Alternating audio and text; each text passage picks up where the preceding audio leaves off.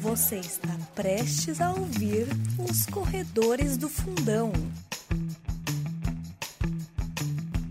Bom dia, boa tarde, boa noite, boa madrugada, corredor e corredora, onde quer que você esteja. Este é o podcast Corredores do Fundão, que juntou a turma do Fundão para falar sobre corrida. Eu sou o Marcola e tenho comigo os virtuais Pezão, Tio Alan, Kiggs, a Garbosa Batacha e Olá. a ilustre convidada Limar.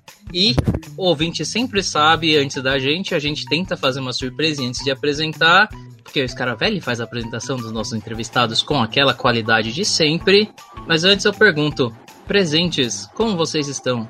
Eu tô bem, eu tô bem. Eu, hoje, hoje a gente vai pegar a nossa escaravela e a gente vai para outro país conversar com uma pessoa muito especial, não é mesmo, tio Alan? Gostei desse jogo de Certeza. linguagem, hein? Brincando com o meu nome, mas eu aceito, eu aceito. Se é pra atravessar o Atlântico, eu aceito. Hoje quem vai começar vai ser Scaravelli mesmo, né? Scaravelli. Iniciando.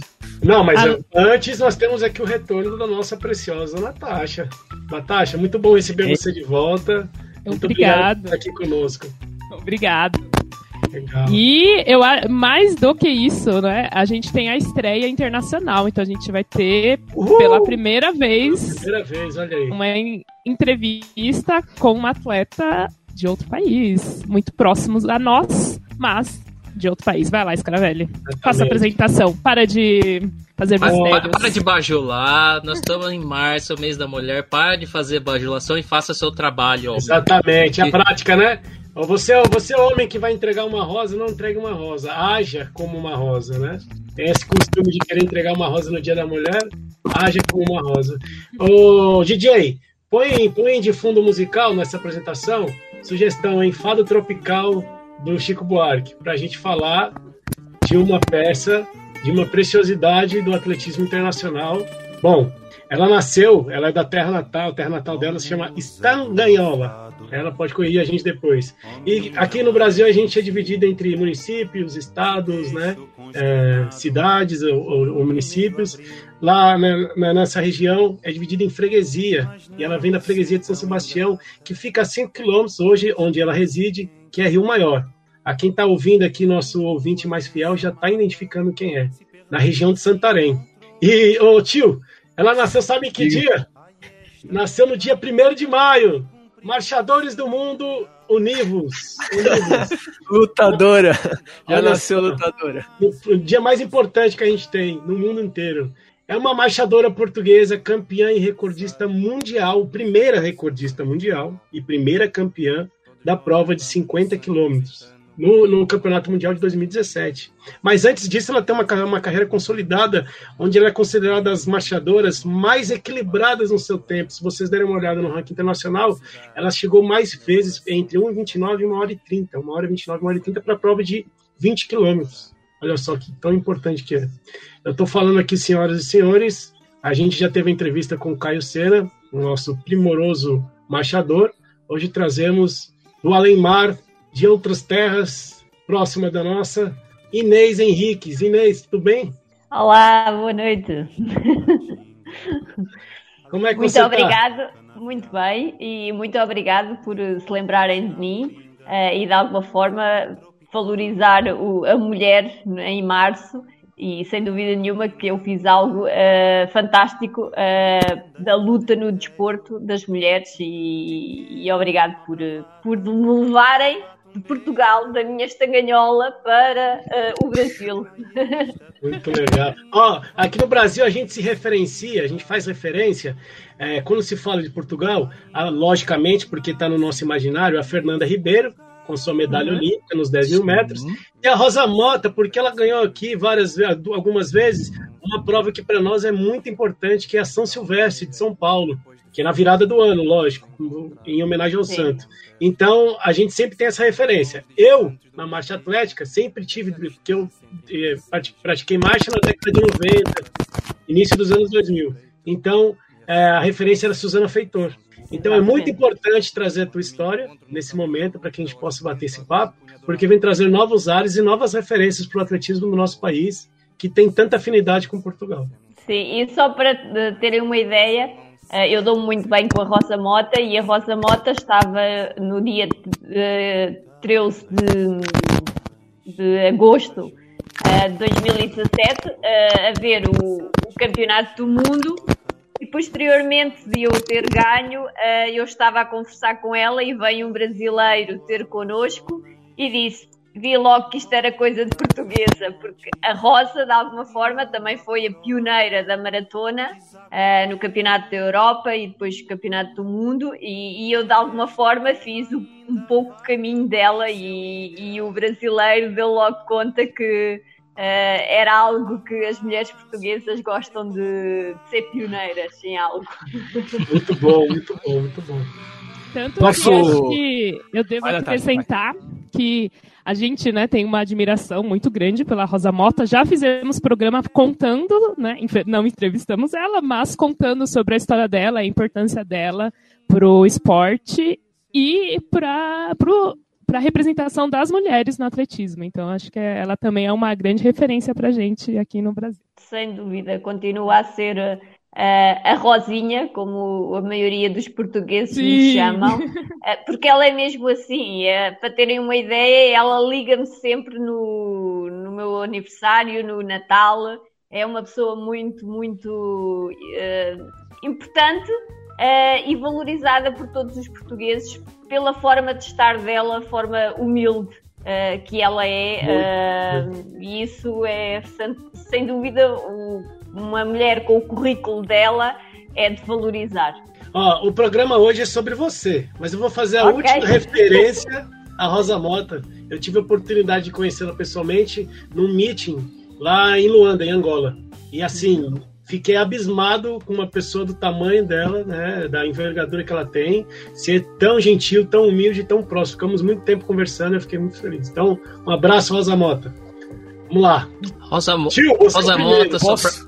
Peraí. Rosa Mota, só pra gente lembrar, a gente fez episódio que a Batasha citou, episódio 30. Você, ouvinte novo, ouvinte antigo, vai lá, procura no nosso, nos nossos canais, Olha episódio aí. 30, Rosa Mota, com a voz de Batasha, episódio muita feminina ali, presença feminina em peso ali. E, aproveitando a fã de Batasha, eu vou. Tio, você vai ficar de escanteio. O tio sempre faz a nossa entrada, ele sempre faz o Fipides, ele sempre traz a origem, mas você vai ficar de escanteio hoje, porque eu vou passar a palavra para a Batasha. As damas primeiro, tio, dá licença. Então, Vai que é Inês, sua, Batata. Então, Inês, a gente a gente tem uma certa tradição de começar o podcast perguntando sempre pro entrevistado para ele contar um pouco como que o esporte apareceu na vida dele. Então, como que foi essa sua entrada? Quando você começou a ter contato com, o- com o esporte? Não sei se você já começou direto na marcha. Então, contar pra gente um pouquinho como que foi a sua iniciação. Inicialmente eh, eu comecei a fazer basquetebol, mas percebi, o meu pai eh, tem 1,56m, Uhum. percebi que não iria crescer muito e não era para ali o meu caminho.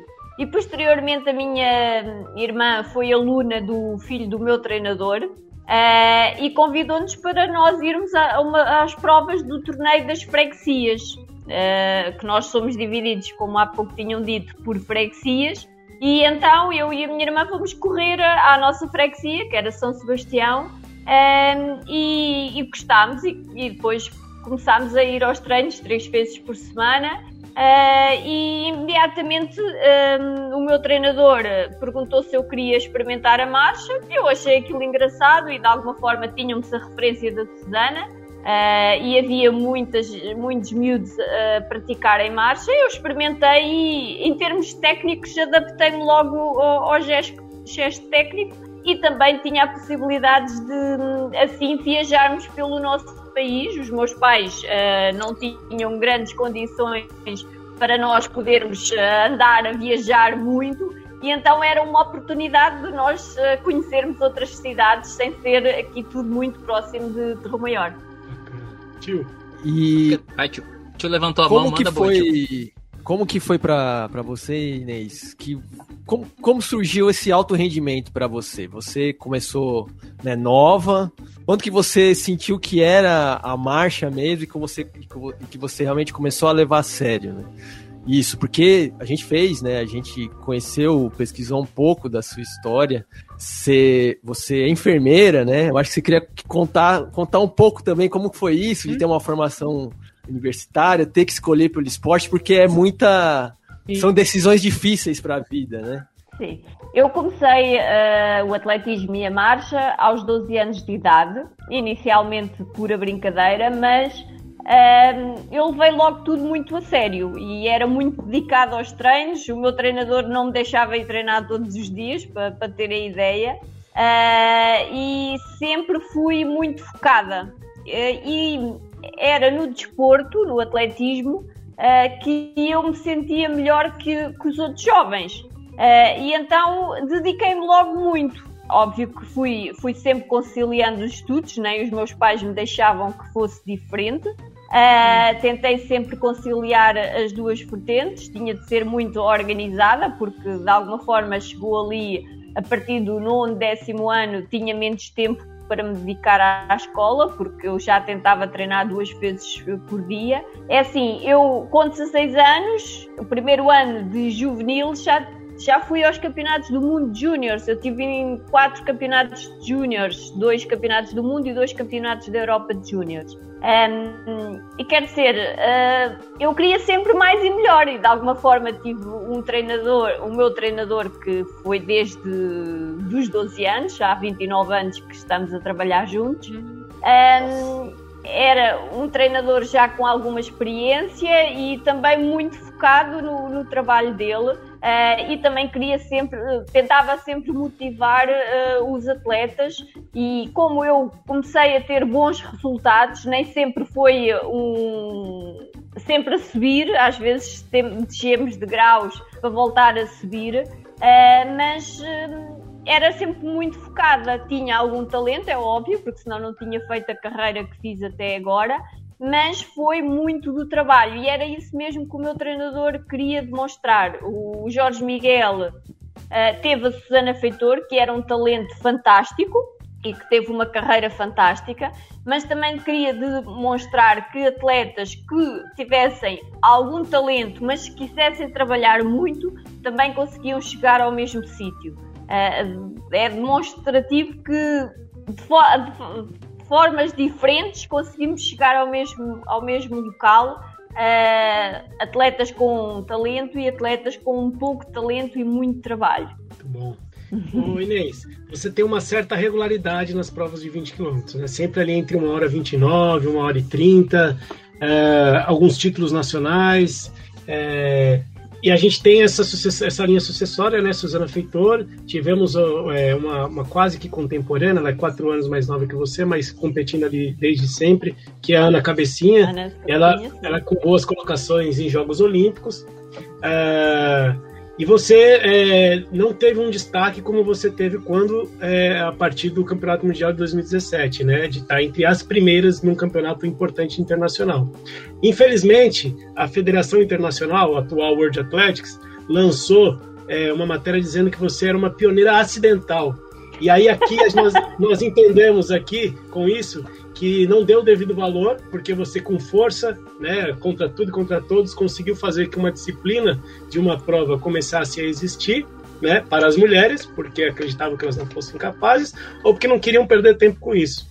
E a partir daí você é como se tivesse um ponto de virada na sua vida, né? Além de ser pioneira e ter conseguido aí com muita garra e muita força é, colocar essa prova em destaque, você se torna recordista mundial né, duas vezes é, é, antes da, da, da para se classificar e no, no campeonato mundial. É, campeã europeia, que é um título importante aí também para vocês. É, queria que você falasse um pouco disso, desse ponto de virada e você se tornar destaque e a sua luta ser um, um, um motivo de orgulho para todas as mulheres do mundo inteiro. É assim, eu nos 20 km é um facto que tenho muitas marcas entre 1 hora e 31 e 1 hora e 29. Um, para terem uma ideia, eu tenho cerca de 110 provas de, de 20 km terminadas. Não, não deve haver muitas mulheres do mundo com tantas provas de 20 km terminadas. Mas uh, há um facto que eu, uh, infelizmente, nunca me consegui uh, destacar muito nos 20 km. sei que fiquei aquém do que eu poderia ter feito. Acho que podia ter ainda ido ali à casa de 1 hora 28 um, e por algumas circunstâncias nunca consegui uh, obter uh, essas marcas. Mas pronto, eu durante mais de 15 anos andei ali sempre no top 10 dos grandes campeonatos um, e, e era uma referência, mas sem ser um grande destaque. Uh, e por isso mesmo, um, em 2016, eu tinha posto ali o ano de vou terminar a minha carreira ou não. Uh, procurei desfrutar o mais possível, porque eu sempre fui muito focada e às vezes isso prejudicava-me, porque às vezes treinava demais e depois chegava às provas e, estava já a entrar em grande fadiga.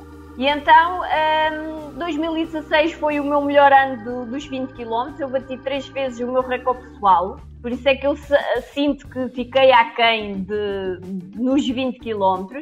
Um, e então, depois, o meu treinador, um, ele nos Jogos Olímpicos, quando eu fui 12, disse-me: Ok, tu só vais melhorar isto agora nos 50 km daqui a 8 anos. E eu, você é louco mas de alguma forma é assim, eu sempre achei injusto as mulheres não terem possibilidade de ter outra distância.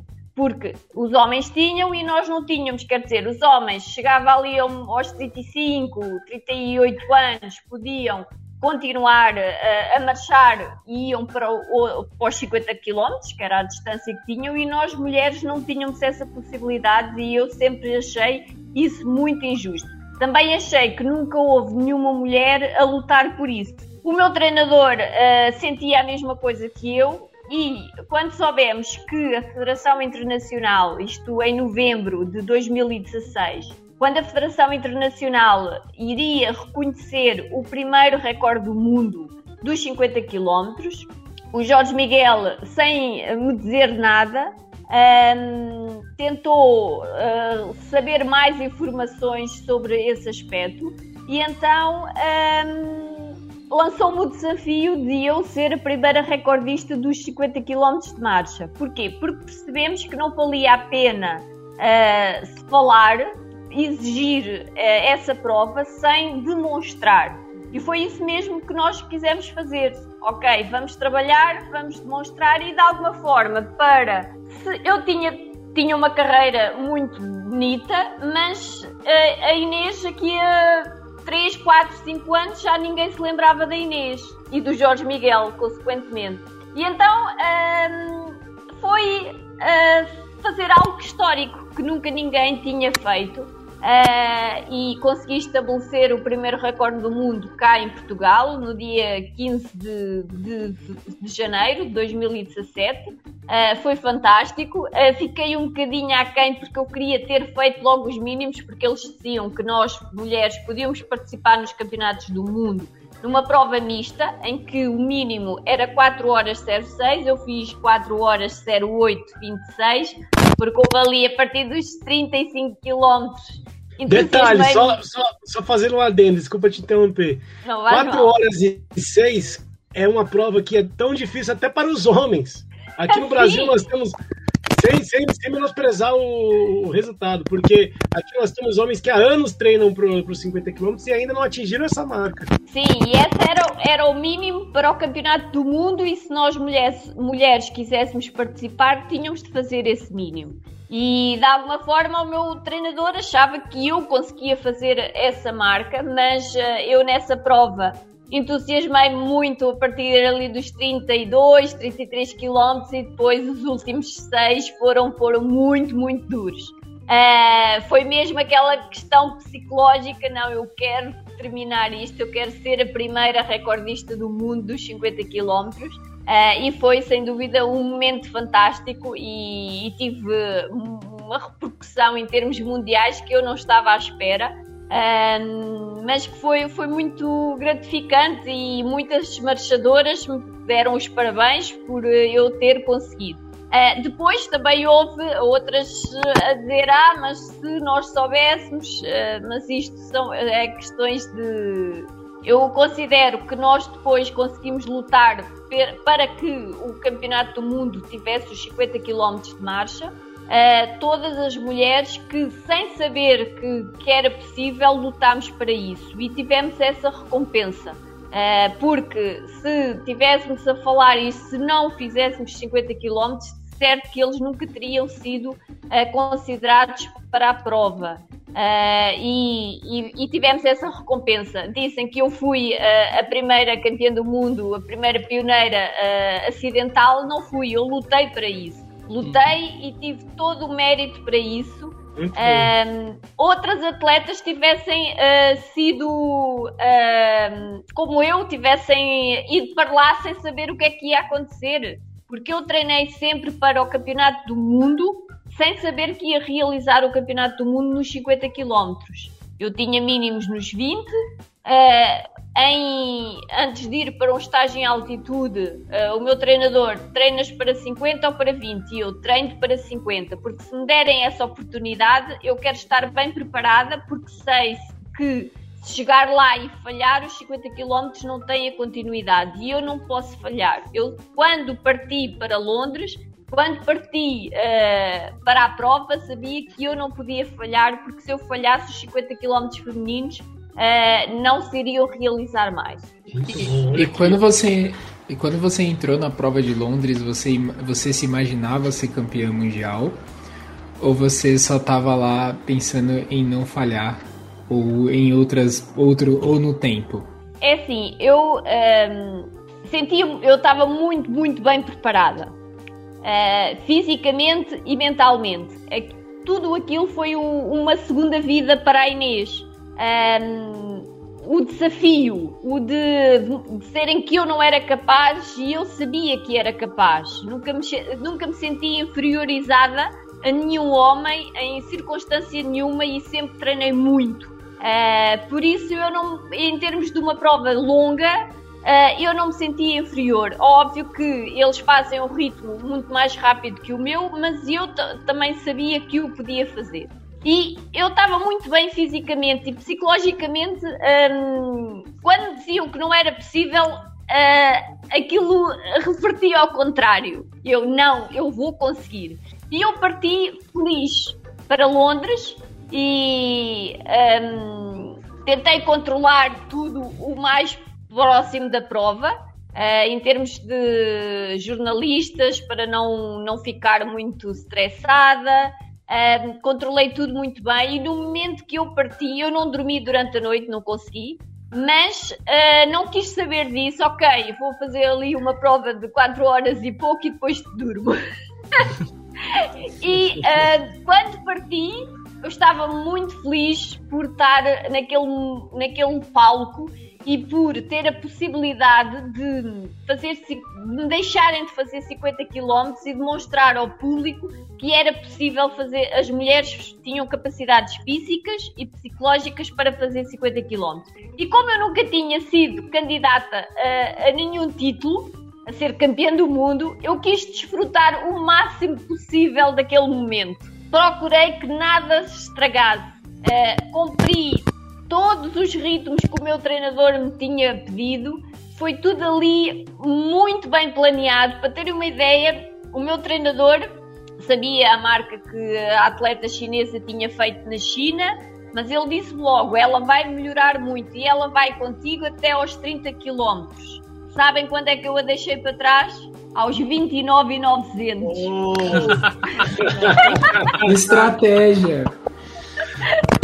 Isso é pra derrubar a moral. Aos 30 km, eu, ok, não posso uh, fazer erro nenhum porque eu já sou campeã do mundo.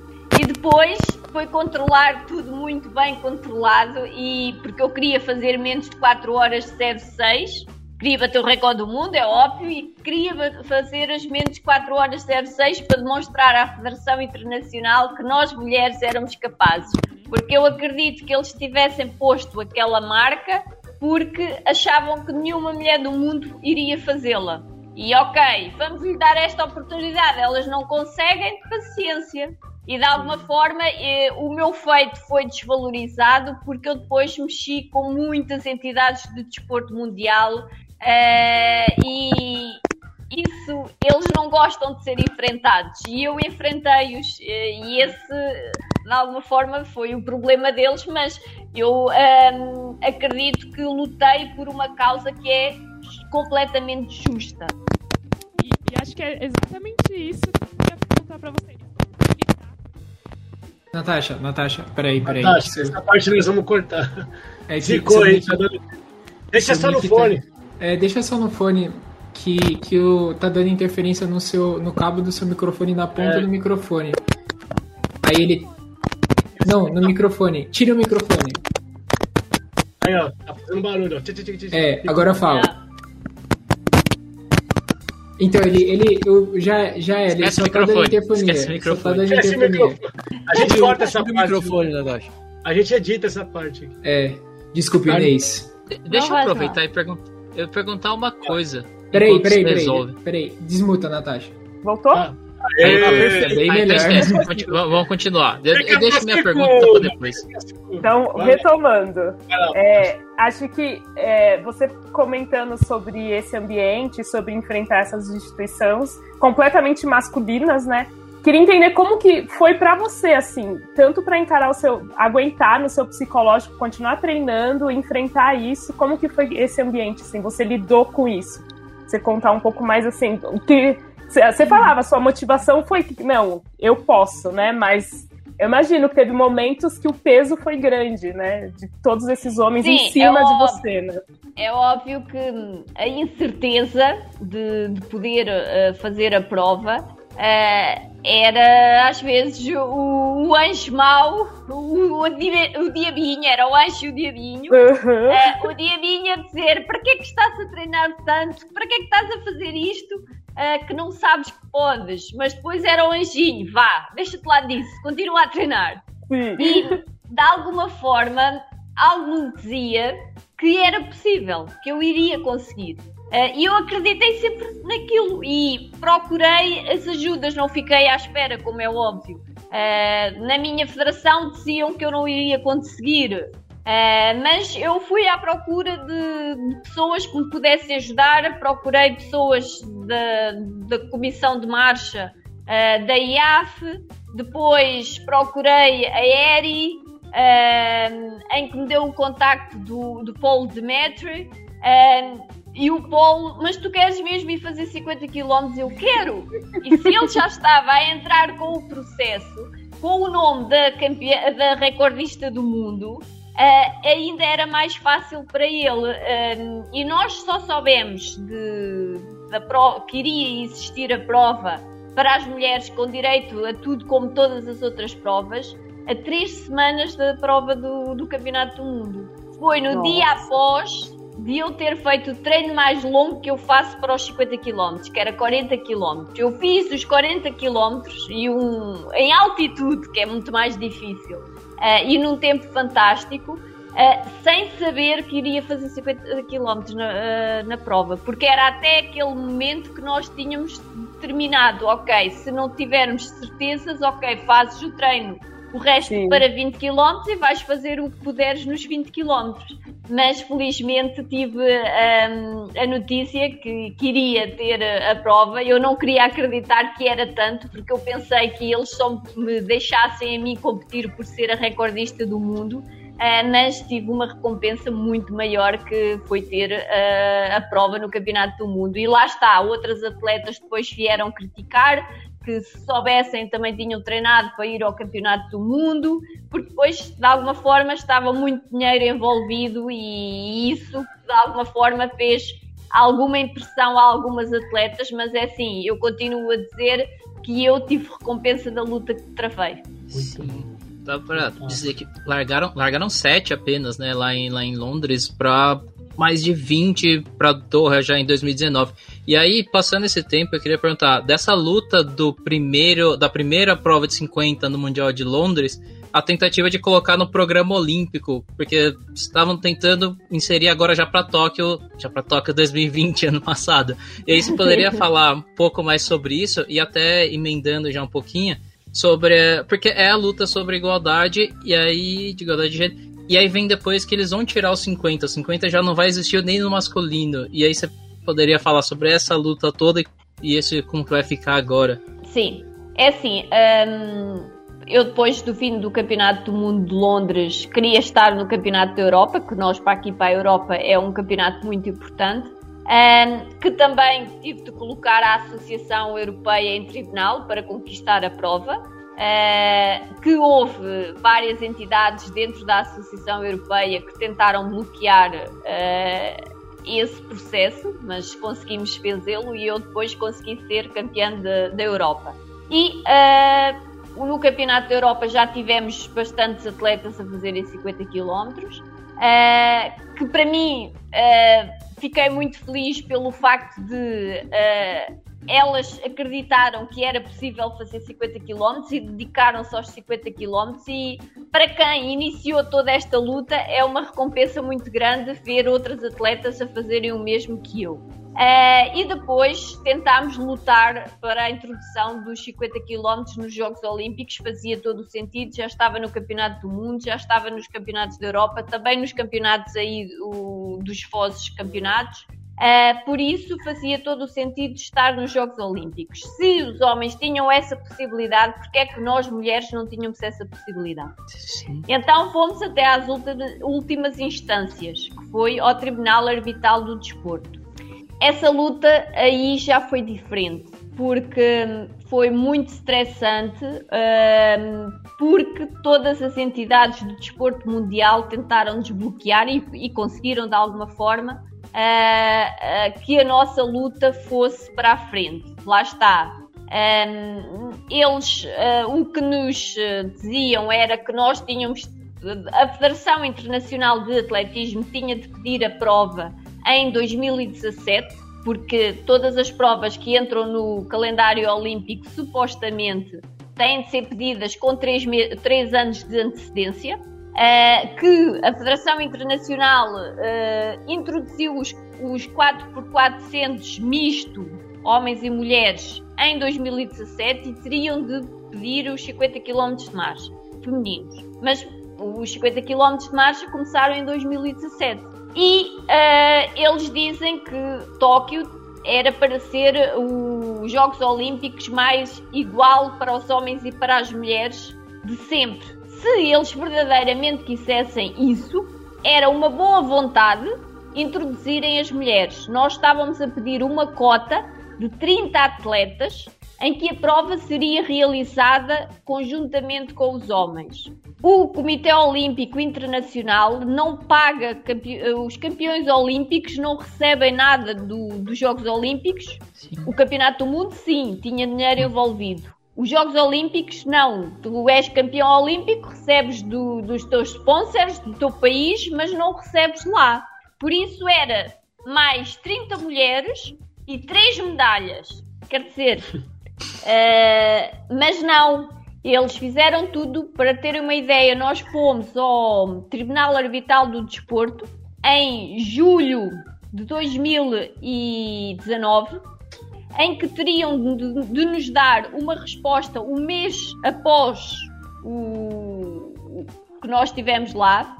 Uhum. Não diziam nada, não respondiam nada. Era preciso o nosso advogado estar constantemente a perguntar. Uh, nós ainda pensámos, bem, eles estão a ver como é que vai ser o campeonato do mundo, ficámos à espera, não, não tinham, não davam qualquer tipo de resposta e só nos disseram em fevereiro de 2020 que não tinham condições de julgar o nosso caso.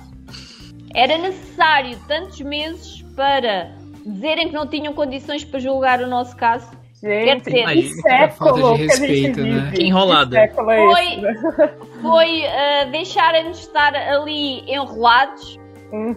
para não podermos uh, seguir outra instância, que a outra instância que podíamos uh, ainda ter pedido era o Tribunal Suíço. Suíça. Uhum. Mas, tendo em conta a data que nos deram esta resposta, não foi possível fazer isso, porque tínhamos de estar a contratar um advogado suíço e para terem uma ideia, todas as despesas que nós tivemos, tanto ir, eh, nós em dezembro de 2018 ainda tivemos no, no Congresso da Federação Internacional em, em, no Mónaco, todas as nossas despesas foram custeadas pelo advogado. Ele pagou sempre tudo. Nossa. Uau! Exatamente. O Voluntário. processo, o processo custou mais de 100 mil dólares. Nossa Uau. senhora. Talvez fosse mais barato arranjar tre- 30 quartos e 3 medalhas. Sem dúvida.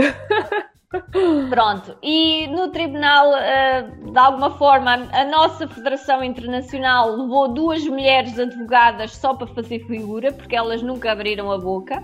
Não. O Comitê Uhum. Olímpico Internacional levou também uma advogada mulher, que também ela nunca dizia nada, só para demonstrar que eram a favor da igualdade de- entre os homens e as Uhum. mulheres, mas de alguma forma é só para inglês ver. Sim. e do fim de, de tudo, toda esta luta que nós travamos, foi, foi desgastante, porque hum, uma coisa é estar naquela de vou conseguir, mas depois hum, começam os meses a passar sem sabermos o nosso futuro, porque é, está bem certo, não é? Hum, foi muito, muito desgastante e depois outros problemas que, que me surgiram. hum, foi difícil de, de gerir tudo aquilo. E depois, quando recebo ah, uma notícia que alguém me manda a dizer que o Comitê Olímpico ah, Internacional quer que as mulheres, exista igualdade de oportunidades entre os homens e as mulheres nos Jogos Olímpicos de Tóquio, então ah, vão implementar que há um homem e uma mulher ah, porta-estandarte. Isso é que é igualdade de género. É, rapaz. Coisa É uma- Sim. É uma revolta muito grande, não é? Sim, sim. Meu, eu Dá- fico impressionada com essa história. Você contando, quem? falando, o que, que é isso? Que século De que a gente quem? vive, né? de quem lutou tanto, por isso é Uhum. assim, eles eh, a igualdade de género para eles, ok, tem de ser. Em vez de ser algo que, ok, elas estão a lutar e, e realmente têm a razão, vamos lhe dar esta oportunidade porque é um, é um direito das mulheres. Não. Exatamente. Uh, fizeram de tudo para não.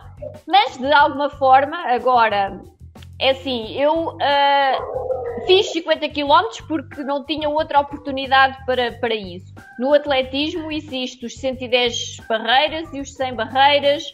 Os engenhos são de, de pesos diferentes, dos homens e das mulheres. Eu não me importava ter outra distância, mas uh, eu não, tinha, não tive outra oportunidade Uh, tinha de ser 50 km e fiz os 50 km para demonstrar que era possível. Agora, uh, então vão tirar os 50 km masculinos. A culpa não é nossa, como há, há pessoas que acham que foi das mulheres lutarem uh, que vão tirar os 50 km. Não. Os 50 km é uma prova muito longa. E tudo isto uh, anda à volta de quê? Da televisão, da comunicação social, e estar mais de 4 horas uh, uma prova de marcha de correr é muito tempo. Uh, e então, como uh, se nós mulheres não tivéssemos lutado pelos 50 km, eu verdadeiramente acredito que a marcha só iria ficar com uma prova, que era os 20 km. Os 50 km, como não havia, não havia igualdade de género, acabavam por deixar de existir e uh, ficava só a distância dos, dos 20 km. Para nós, marchadores, isso era muito mau, porque hum, de alguma forma quer dizer só poder estar três atletas homens e três atletas mulheres nos grandes campeonatos uh, e nos Jogos Olímpicos era pouco. Nós já ganhamos tão pouco. Uh, o, em termos do lote de atletas mundial, iria reduzir muito drasticamente. Nós depois, para de alguma forma conseguirmos ganhar alguma coisa financeiramente, participamos no circuito mundial e pouco mais. O marchador não enriquece. Nós basicamente andamos nisto por gostamos imenso. Uh, e se tivermos apoio dos nossos comitês olímpicos, lá conseguimos sobreviver, porque se não tivermos, não é possível. E então eu acredito que nós conseguimos uh, manter os 20 km e agora, a partir de 2022, o Campeonato do Mundo já vai ter 35 para homens e 35 para mulheres, porque nós lutamos por isso, nós mulheres dos, dos 50 km.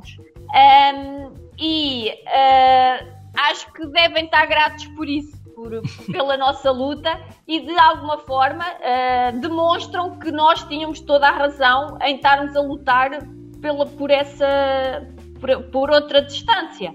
Um, e um, óbvio que eu gostava que fosse agora para, para Tóquio, não é? Uh, fazia todo o sentido, ok, não vamos pôr uh, o. deixamos os homens dos 50 km e as mulheres podem fazer 35 e posteriormente já têm a prova de 35, mas uh, não era como nós queríamos, era como eles queriam. E, e, vamos ter em Paris 2024 os 35 homens e os 35 mulheres. E assim fica a igualdade de oportunidades entre homens e mulheres no atletismo do fim de tantos e tantos anos a última prova a entrar foi uh, os obstáculos. Isso. Uh, não, vocês chamam outra coisa, uh, os 3 mil obstáculos. Isso, isso mesmo. É, é isso mesmo. Pronto. E do fim de tantos anos, lá conseguimos na marcha a igualdade de oportunidades entre os homens e as mulheres. E de alguma forma, se eu não tiver essa possibilidade de estar em Paris, um, espero que de alguma forma se recordem da minha luta e que eu hum, comecei tudo isto e que no, as novas gerações têm essa oportunidade porque eu lutei por ela. Exatamente. Ainda, ainda que não esteja bom, lá como bom. atleta, vai estar lá como representação da prova estar lá. Sim, e sem falar que. De alguma forma, eu não sou uma pessoa muito grata. Uh ao, ao, Comitê Olímpico Internacional por, por, eh, por os ter enfrentado. Mas pode, ser assim, persona não... não... pode ser pessoa não grata por eles, muito grata pra gente. É, e mesmo assim você não será esquecida, porque esse podcast, enquanto existir internet, enquanto existir os, os lugares que a gente vai deixar, você sempre será ouvida por alguém, né? em todas as suas entrevistas. Tio, é... você tá com a mão levantada aí, nós vamos dar a chance pra você falar de novo. Manda aí, Muito qual obrigado. é a é, você falou muito do treinamento, né, Inês? Que você treinava muito, sei que, que até você acredita que por alguns momentos treinava até a mais. Conta um pouco como que é a rotina do treino e como mudou o seu treino para treinar específico para 50 quilômetros de marcha atlética. Eu acho que até pra gente aqui a gente não tem uma ideia de como é essa rotina de treinamento. Eu vou, eu vou até fazer uma adenda. Desculpa, Anny. É, e perguntar já que ficou uma dúvida na minha cabeça que a gente não é tão acostumado com a marcha, mas você citou lá que os homens, quando acabam ficando um pouco mais velhos, eles sobem a distância, né? Eles vão dos 20 aos 30. A gente sabe que tem essa questão da idade ser melhor para um pouco mais fácil você trabalhar com a, com a resistência. Então, eu, se puder explicar essa diferença do como é um atleta dos 20 e como você tem um atleta que talvez vai ser melhor para os 50, você vai subir essa distância já completando a, a ideia da pergunta sobre o treino. Então, deixa eu emendar aqui, porque a gente tem na marcha, a gente tem, perdão, só para complementar, reforçar aí, dar um caldo quinor. Na marcha a gente tem o espanhol, né, o Jesus Angel Garcia, que é o cara mais longevo Isso do atletismo e do, do esporte de modo geral, né? Ele está indo para a oitava Olimpíada ou sétima, Exatamente. com 50 anos de idade e que pegou mais quatro gerações. Mais de 50, Sim. né? Ele pegou mais de quatro gerações, a década de 80, 90, 2000, Ele 2010, marcha desde, desde 1980 por aí, tá Isso. marchando até hoje. Tem recordista Mas, de participação em mundial, por exemplo. Exatamente. E, e, ele concilia a marcha com o trabalho, né? A gente tem outros exemplos e Portugal também teve marchadores com esse exemplo de conciliar o trabalho com o treinamento. Só para fazer um adendo e você falar em cima disso também. Pronto, eu sou, eu consegui ao longo da minha carreira conciliar e, e formei-me em enfermagem mas por opção nunca exerci a profissão de enfermeira, eh, mas com muito orgulho que sou enfermeira. e o meu treino, eu treino duas vezes por dia, sempre, basicamente sempre, em que tenho normalmente a tarde domingo de, de folga. Eh, o meu treino da manhã é o treino mais longo, eh, que faço marcha, em que normalmente eu eu vou treinar às nove, nove e meia e depois uh, fico para a manhã toda quase, uh, porque depois tem outras componentes, a parte do alongamento, a parte do reforço muscular. Com a idade ainda temos de, de ter mais em atenção esses aspectos. Uh, durante almoço no, no, centro de estágio de Romaior uh, e depois descanso um pouco durante a tarde ou se necessito vou à fisioterapia e depois volto a treinar por volta das 5 e meia em que eu complemento muito o meu treino com corrida Uh, normalmente à tarde faço sempre 8 uh, km de, de, corrida e depois reforço muscular e lá está outra vez alongamentos. Um, e, e norm, um, o treino de marcha é um pouco de repetitivo, basicamente é marchar, marchar, marchar. Um, eu não, não fiz grandes alterações do meu treino de 20 km para uns 50 km. Lá está, o meu treinador diz que eu já tenho muitos, muitos quilómetros e que preciso de alguma qualidade, uh, sem ser com exageros, porque também uh, em termos musculares tenho de ter algum cuidado para não me lesionar. E como o nosso treino é sempre impactos, uh, com a idade as noções começam a surgir. Mas quando eu comecei a treinar para 50 km, como eu ainda vinha dos 20, em que o ritmo era muito mais rápido, inicialmente eu tive dificuldade foi andar lenta. Porque tinha era de fazer mais distância. É óbvio que havia treinos que eu fazia as séries, que, que fazia mais, uh, mais quantidade de séries, mas a ritmos mais lentos. E às vezes eu entusiasmava-me o meu treinador, o meu treinador, calma Inês, tens de ter calma. Uh, e foi gerir muito bem uh, esse aspecto e por isso é que a primeira prova eu entusiasmei muito e depois na parte final sofri bastante. Um, porque era fazer quilómetros, mas manter aquele ritmo e ser muito, muito certinha e às vezes eu não conseguia fazer isso porque começava-me a entusiasmar Uh, e esse é o segredo da, do, da prova de, de 50 km, é muita, muita paciência. A diferença dos 20 para os 50 é que nós, quando somos mais jovens, conseguimos uh, impor ritmos muito mais elevados e depois, com a idade, isso já não vai ser tão possível, como é óbvio, mas eu aos 36 anos ainda fiz o, o meu recorde pessoal uh, três vezes nos 20 km e mesmo em 2018 uh, eh, fiquei muito, muito próxima. Uh, mas depois na prova de maior distância é mais duração e menos ritmo, e por isso é que nós, com a idade, com a experiência, uh, vamos conseguindo fazer provas de, de longa distância um, com menos dificuldade que, que, quando somos mais jovens. É óbvio que também acontece jovens fazerem boas provas de 50 km, mas a, experiência uh, é muito, muito importante e eu já tinha uma experiência muito grande nos 20 km. Uh, e é muito importante nós já sermos batidos nos 20 km para depois conseguirmos fazer uma boa prova de 50 km. Acredito que nem todas as atletas com grande qualidade nos 20 km consigam fazer 50 km, uh, mas 35 já é possível, porque uh, os 50 km dos 40 para os 50 muita coisa acontece uh, e quem faz 20 também faz os 35 nem todas vão conseguir fazer, mas acredito que vai haver muito mais atletas a fazerem 35, eh, porque a diferença está ali a partir dos 40 km, que nem todas têm essa capacidade de, de sofrimento e de, de resistência. Um, por isso, aí está a diferença. É os anos de, de, de experiência e depois de, de, quilometragem, e sem dúvida nenhuma é gostar de treinar, porque às vezes o mais difícil não é a prova, o mais difícil são os meses anteriores de pôr quilómetros e quilómetros e ter muita paciência para, para marchar e tem-se verdadeiramente gostar de treinar e de marchar. Perfeito, certíssimo. Vai, Scraveri, Manda aí, nossa atleta é de elite, ela precisa descansar, então finaliza aí é com a última aí, pergunta. É isso aí. Não, não vou nem, vou finalizar com a fala, né? Porque acho que não teria homenagem mais justa pra gente fazer no mês das mulheres, contando essa história de pioneirismo não acidental. WA, se você tá me ouvindo, Sebastião Coi, sinto lhe informar, você está errado. Nada acidental, porque é muito aparece para quem muito se atreve. Né? Então, eu quero agradecer a, a, sua gentileza, sua cordialidade e a possibilidade de a gente contar essa história, porque muitas vezes é dito que o esporte é o único meio de salvar vidas, né?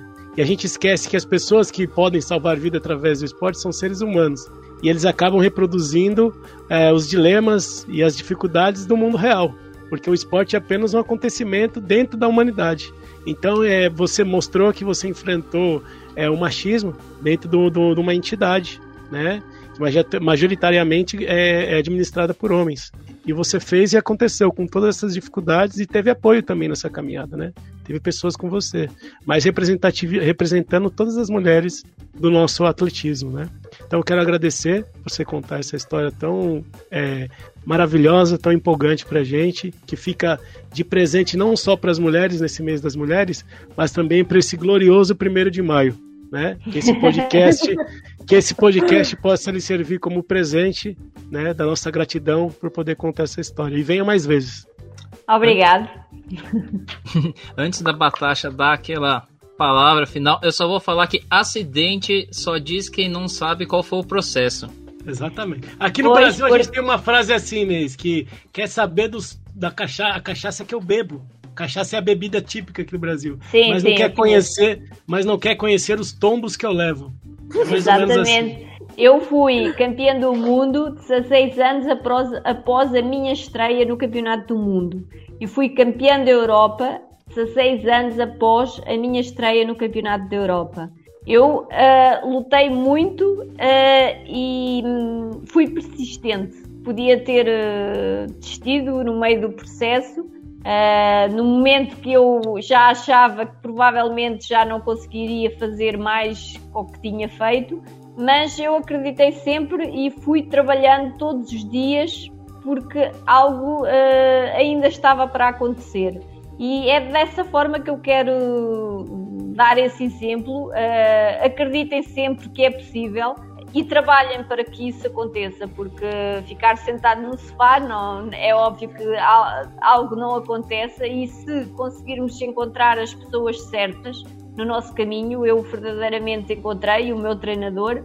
Um, para terem uma ideia, o meu treinador normalmente não um, não, não vai uh, à meta, mas naquele dia óbvio que não, não se aguentou e foi-me receber eh, no momento da chegada e a única coisa que dissemos um ao outro foi conseguimos 25 uhum. anos de trabalho, depois de 25 anos de trabalho conseguimos ser campeões do mundo, porque sim, eu fui, mas ele também o foi. E eu fiquei muito feliz porque um homem que trabalha com o atletismo há mais de 40 anos, que já levou oito atletas aos Jogos Olímpicos, uh, tinha de ficar com o nome na marcha mundial e no atletismo português e mundial. Uh, e eu fiquei muito feliz por ser eu a dar-lhe uh, essa oportunidade. Oh, Sim, muito bonita a relação de vocês, né? Uma relação longuíssima, né? não há legal. casamentos tão longos. É, exatamente. eu acho que só, Marcola, eu queria fazer uma, aquela última pergunta antes da gente encerrar. É, é que você contasse como que você está agora, diante né, da pandemia. A gente está passando por esse processo tão difícil para todos os atletas para se preparar com essa vai ou não vai, o que, que vai acontecer, se é. você contou um pouco como é seus treinos, se você continua com esse mesmo ritmo e os seus planos, né? Desse futuro incerto, né? E, e fa fala dos seus patrocinadores também. é assim, uh, um, eu depois de ser campeã da Europa, uh, em 2018 tive uma lesão muito complicada em que tive várias semanas sem poder uh, treinar e depois consegui mesmo assim, com muito pouco treino, consegui ir à Taça da Europa e, fui terceira na, na, Taça da Europa. Uh, fiquei longe de, do meu recorde pessoal, mas tendo em conta todas as dificuldades. E com esta luta também toda pelos 50 km que, que foi difícil de gerir, um, e foi 2018 e 2019 foram anos muito final de, de 2018 e 2019 foram anos muito difíceis para mim. Uh, o ano passado uh, tive um problema de saúde uh, grave em que depois repercutiu-se por vários meses de, de muitas dificuldades, um, em que eu saía para treinar e não tinha qualquer tipo de energia e muito, muito, muito frágil um, em que sentia que o meu corpo não estava a responder e sentia-me triste por isso, porque estava a sentir que uh, não podia estar a exigir mais dele e provavelmente que estava quase no, no final. Mas uhum. felizmente consegui ultrapassar uh, todas essas dificuldades, consegui um, recuperar a minha saúde, porque o mais importante que nós temos, sem dúvida nenhuma, é a nossa saúde, e eu senti que a minha estava muito débil e, e, que o corpo, é óbvio, é uma máquina fantástica que quando não é possível ele vai dando avisos e depois a minha avisou-me, fiz duas rupturas em dois meses uh, e tive mesmo de parar e recuperar como deve ser para voltar. Felizmente, uh, tudo isso já uh, está ultrapassado. Neste momento, o meu corpo já está a responder muito bem. Uh, tive agora aqui um, um, contratempo, mas é só descansar dois, três dias uhum. e a coisa vai passar. Uh, e estou uh, a tentar lutar pela qualificação olímpica. é possível, um, haja provas. É óbvio que agora também estamos dependentes de, das provas. Em Portugal a situação agravou-se bastante, agora já estamos a melhorar mas o Campeonato de Portugal não se vai realizar por enquanto.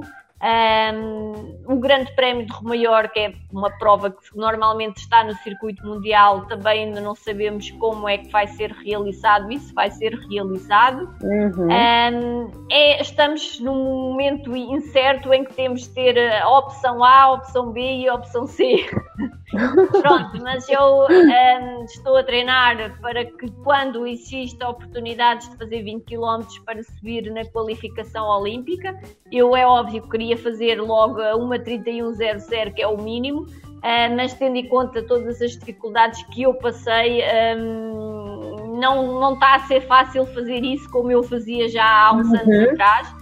Uh, mas uh, estou a lutar na mesma para ir à qualificação olímpica e para estar em, em Tóquio. Eu, neste momento, sou a atleta mais velha do lote mundial de, das atletas da marcha. Um, e, e, e, de alguma forma as atletas reconhecem toda a minha luta e, e são todas sempre muito agradáveis e muito simpáticas para comigo e eu quero lá estar por isso mesmo, por uh, sentir que tudo o que me fizeram não era justo. Eu tinha toda, uh, independentemente de, do lugar que pudesse alcançar, tinha o direito de estar na minha prova, uma prova mais longa. Uh, mas uh, espero que tudo isto passe, a pandemia passe, uh, porque não é fácil viver com, com esta incerteza.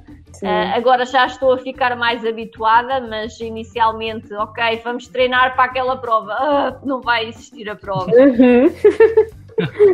é difícil gerir isto, porque nós treinamos para competir. É óbvio que muitas pessoas que estão a, a ouvir-nos um, fazem o desporto por lazer e, para mim, uh, têm um grande valor porque estão a promover a saúde e eu, como enfermeira, uh, procuro sempre uh, dar o, esse exemplo que temos de praticar exercício físico, se nem todos podem ser Sim. atletas de alta competição, mas estão a promover a saúde, sem dúvida que é fantástico. E uma das coisas que a pandemia, pelo menos cá em Portugal, tem feito é pôr as pessoas a mexerem-se, a correr, a caminhar, e isso, sem dúvida, é, é muito importante para promover a saúde. E quero que tudo isto passe. 2022, uhum. no Campeonato do Mundo, uh, já tenho a minha prova, uma prova mais longa, 35 km. Uh, e quem sabe que é a terceira vida da Inês Henriques. Eu espero conseguir ainda um, ehm, estar no Campeonato do Mundo nos 35 km uh, e isto agora é de, de ano a ano, uh, passo a passo, uh, porque já tenho 40 anos. não parece, mas tenho. Sim, não parece mesmo. Não parece, parece mesmo. e eles já vou sentindo Uh, o treino tem de ser muito mais bem gerido, uh, não se pode exagerar, uh, mas ainda acho que tenho a oportunidade de, de, ainda fazer um campeonato do mundo de, de 35 km. o ideal era conseguir estar em Paris 2024, porque hum, eu, por toda a minha luta, merecia estar lá uh, nos Jogos Olímpicos. Mas pronto, isto temos de, de, ter calma e vamos vendo como é que o meu corpo vai reagindo em termos da minha saúde, que isso, sem dúvida nenhuma, é o mais importante, é a nossa saúde física e mental. E nesta pandemia com tantos problemas que tem trazido uh, financeiramente às famílias pelo confinamento, uh, é muito importante mantermos a nossa saúde física e psicológica. Uhum. Perfeito. Antes de terminar, eu só queria dar o espaço, além de, ó, lógico, agradecer muito esse, essa conversa, ensinou a gente muita coisa, mostra aula, muito né? como é difícil. Conversa aula. Né? Essa aula, como é importante também trazer essa mensagem e também dar o espaço até antes de terminar para Inês, se quiser é, dar sua, sua mensagem, dar seu contato, patrocinadores, qualquer coisa, seu espacinho de fazer a sua propaganda aí. Solta o som, Inês. Solta o som. Pronto, eu de alguma forma uh, espero que procurem uh, Rio Maior no mapa de Portugal.